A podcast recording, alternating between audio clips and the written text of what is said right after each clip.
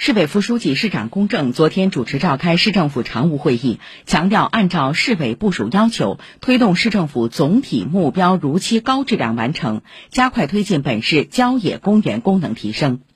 会议指出，上半年全市各区各部门克服疫情带来的冲击和影响，总体目标推进有力有序，为完成全年目标任务打下坚实基础。做好下半年工作，要强化目标的约束性、权威性，确保各项工作如期高效完成。要强化目标考核，激励各级领导干部以比学赶超的状态、求真务实的作风推进工作。会议原则同意上海市郊野公园功能提升三年行动计划（二零二一至二零二三年），并指出，要继续抓好功能提升，将其打造成为上海改善生态环境、拓展游憩空间、带动乡村振兴的金字招牌。